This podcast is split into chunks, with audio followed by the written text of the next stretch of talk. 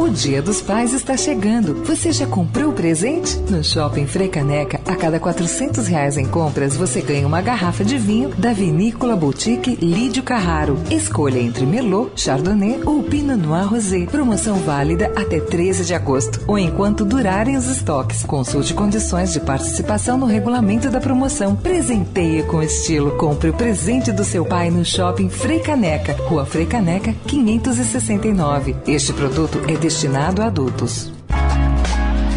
Perguntar não ofende, com Marília Ruiz.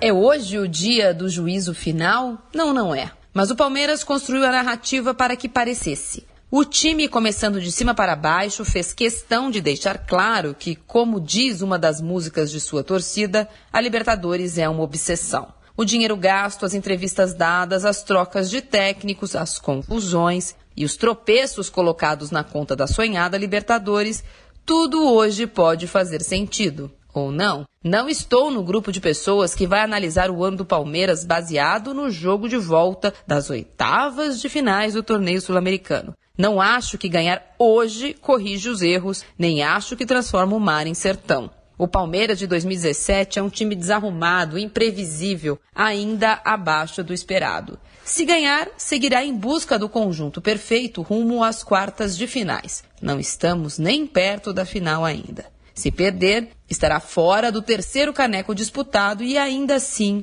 o mundo não vai acabar. Mas Cuca e companhia precisam saber segurar a pressão que chegará forte, é óbvio. Mas o mundo realmente não vai acabar nem aqui nem no Equador, de onde vem o Barcelona, não aquele, o de Guayaquil.